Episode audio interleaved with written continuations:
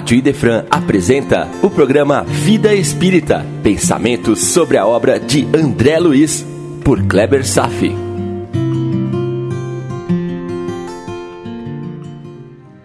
Nosso Lar, capítulo 20, Noções de Lar, parte 2.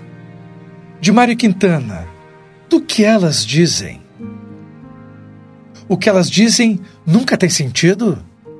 O que, que importa? Escute-as um momento.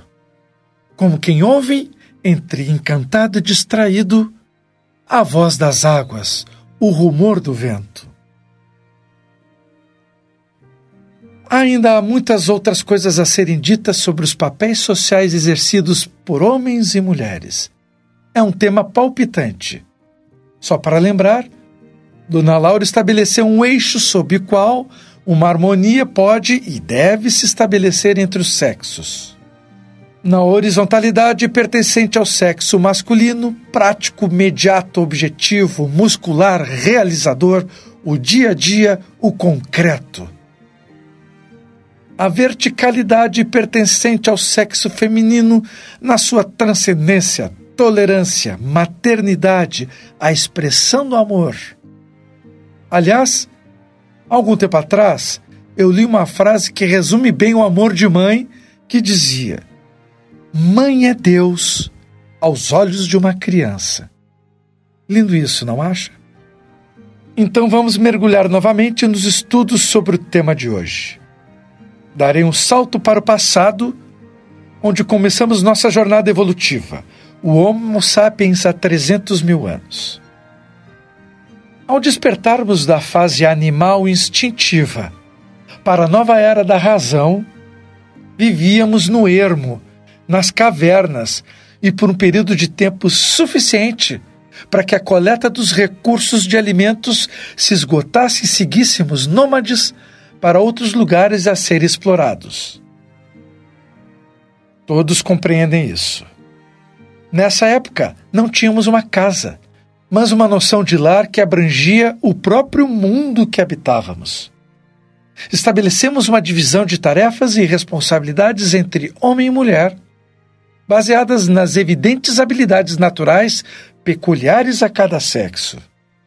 Aos homens, portadores de uma massa muscular muito maior, os trabalhos que requeriam tal propriedade eram exercidos, como a coleta de alimentos, a caça, a proteção do seu clã, e para as mulheres, o cuidado da prole, a confecção de vestimentas, a preparação de alimentos.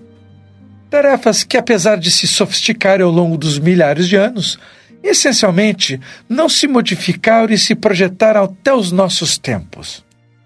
Homens no trabalho externo e mulheres no cuidado do lar. Isso é um clichê. Vemos os reflexos dessa história no discurso de Dona Laura. Mas, primeiramente, vemos André Luiz, mais uma vez, tecer uma observação equivocada, porém esperado para sua condição de aprendiz. Ele pergunta: Mas a organização doméstica de nosso lar é idêntica na Terra?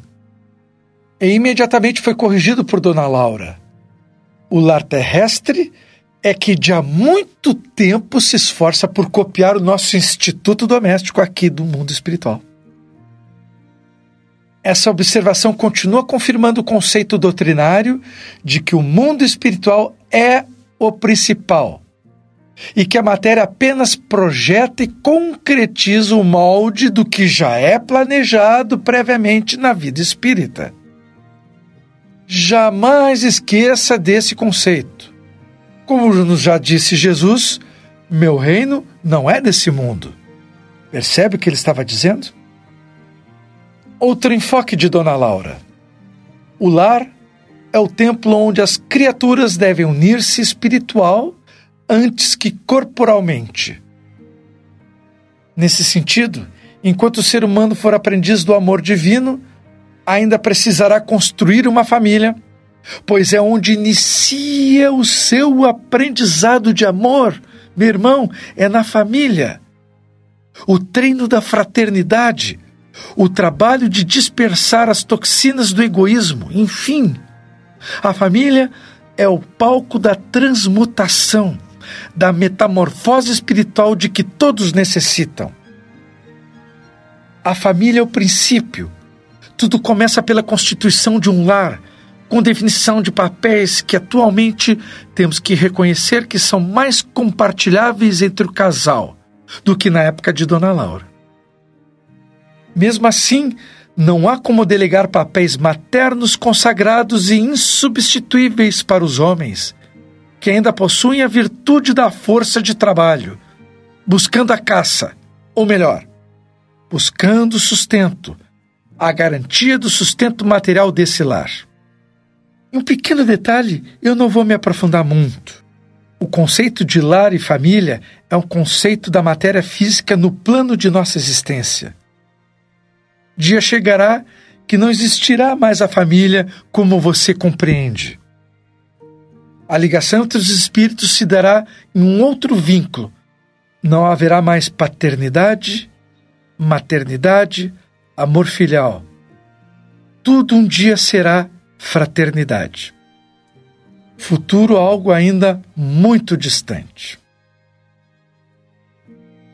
A diferença é que nos dias de hoje, a mulher também está em busca dos recursos externos para o seu sustento, enquanto o homem está aprendendo a frutificar no lar, com tarefas compartilhadas.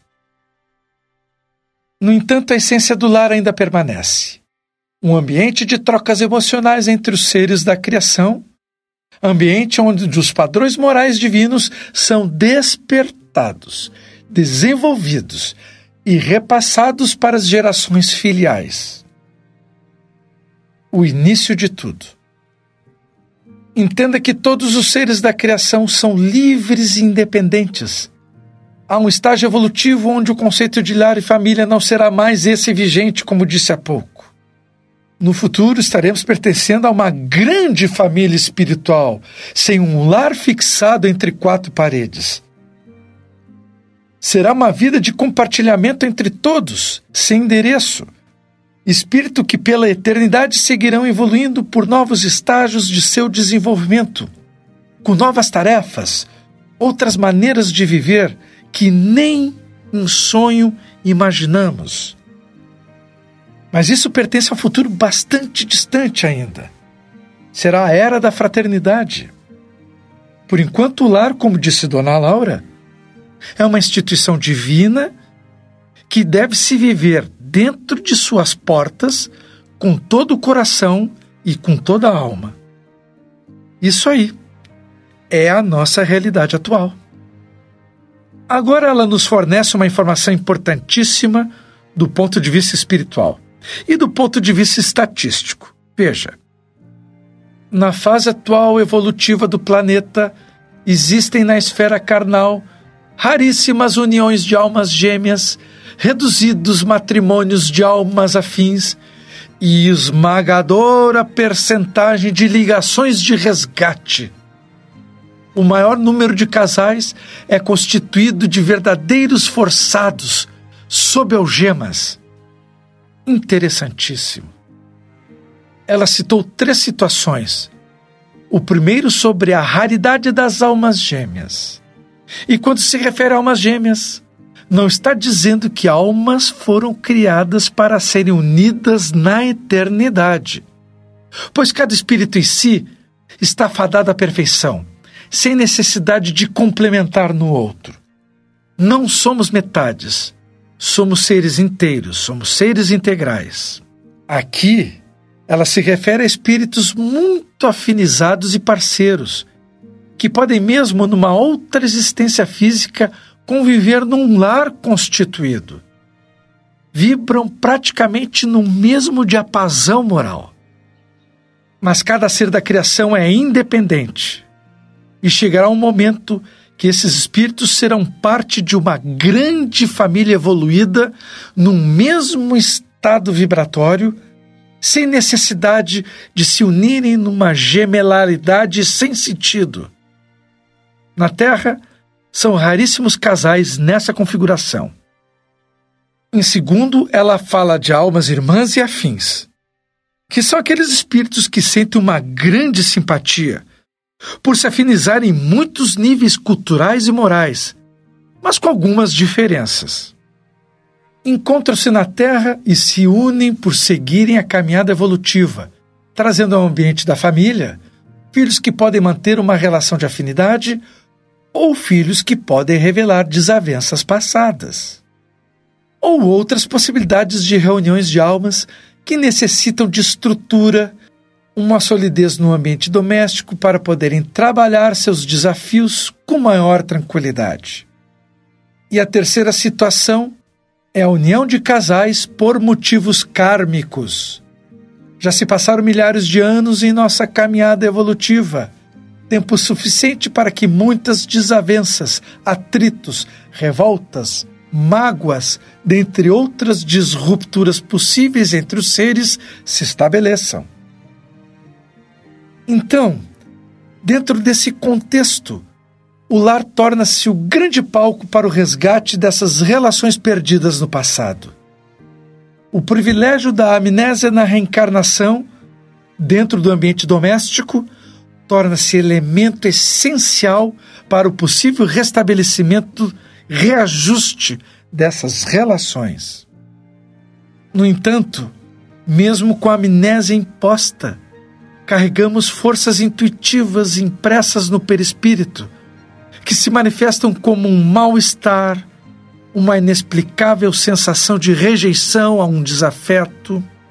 Ocorre entre casais, entre pais e filhos, parentes próximos, etc. Na maioria dos casos, os problemas não conseguem ser resolvidos numa única existência, sendo a discórdia transferida para momentos dolorosos no futuro distante, numa nova oportunidade. Você vive uma situação como essa? Por outro lado, ter conhecimento desse fato em si pode lançar mão de um incentivo para quem está vivendo a situação embaraçosa, pois essa é a tal oportunidade que a vida sempre nos concede e que lembramos constantemente aqui nesse espaço. A pessoa está sendo agraciada com a oportunidade de solucionar conflitos históricos e com o êxito de poder libertar-se de suas algemas emocionais e até conquistar o coração do desafeto e ampliar o leque de novos amigos para trilhar a grande jornada. A literatura espírita está repleta dessas histórias. E agora, um final muito digno para ser documentado. Falarei da dedicação e da responsabilidade para se educar crianças. Dona Laura diz: quando o Ministério do Auxílio me confia crianças no lar, minhas horas de serviço são contadas em dobro, o que lhe pode dar a ideia da importância do serviço maternal no plano terreno. E peço licença para contar uma pequena história pessoal.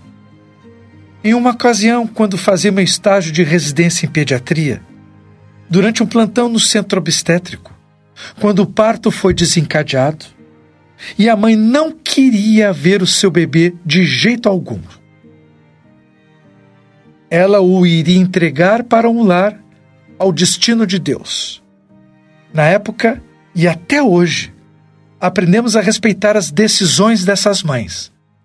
Livre-arbítrio queremos para nós e por isso devemos respeitar o livre-arbítrio alheio.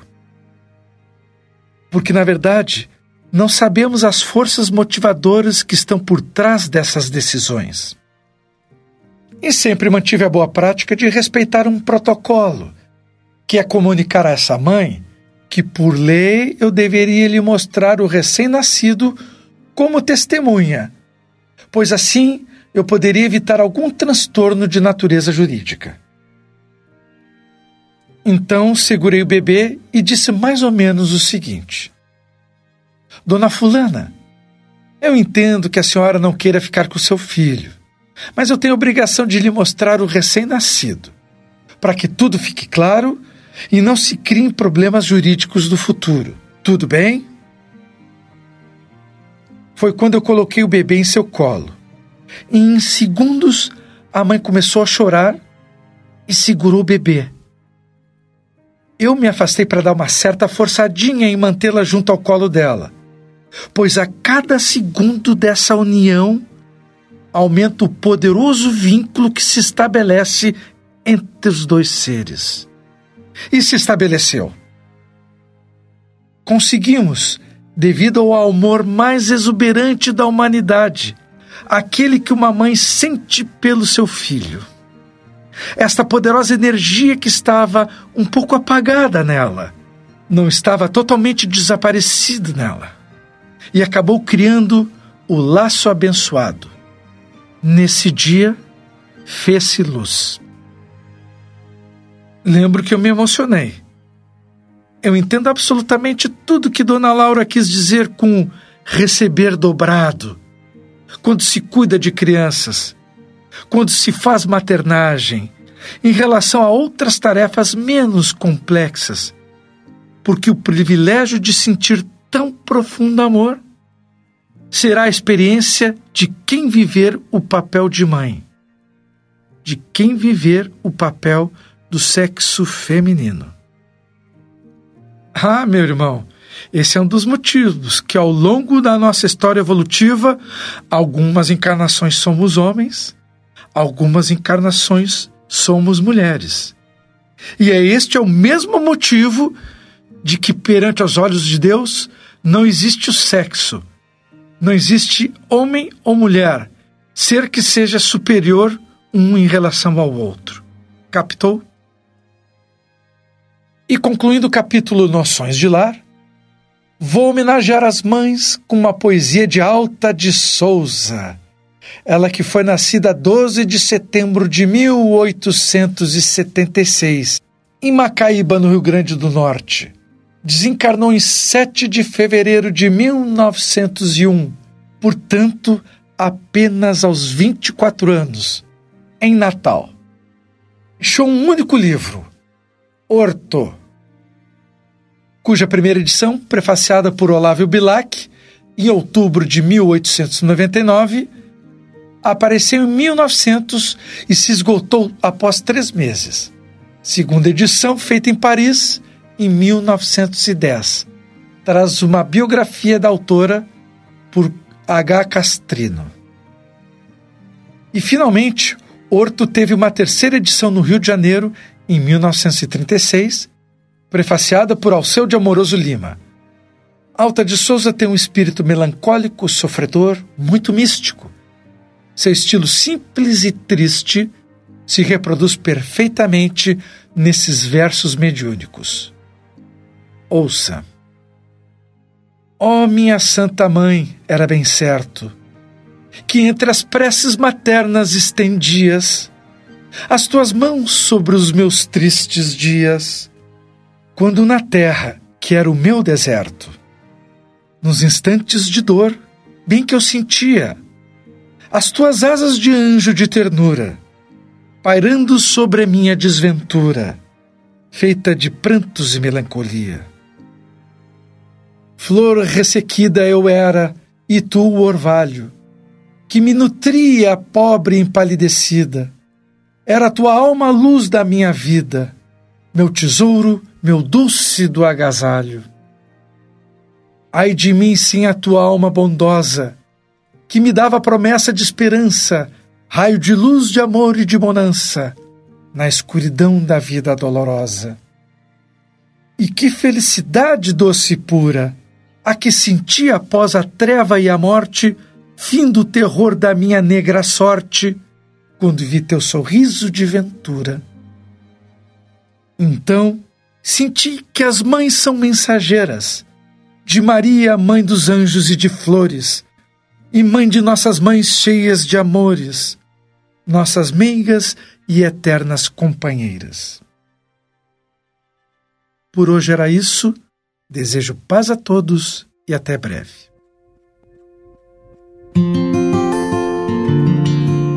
A Rádio Idefran apresentou o programa Vida Espírita, por Kleber Safi. Todas as terças e quintas, às nove da manhã. Programa Vida Espírita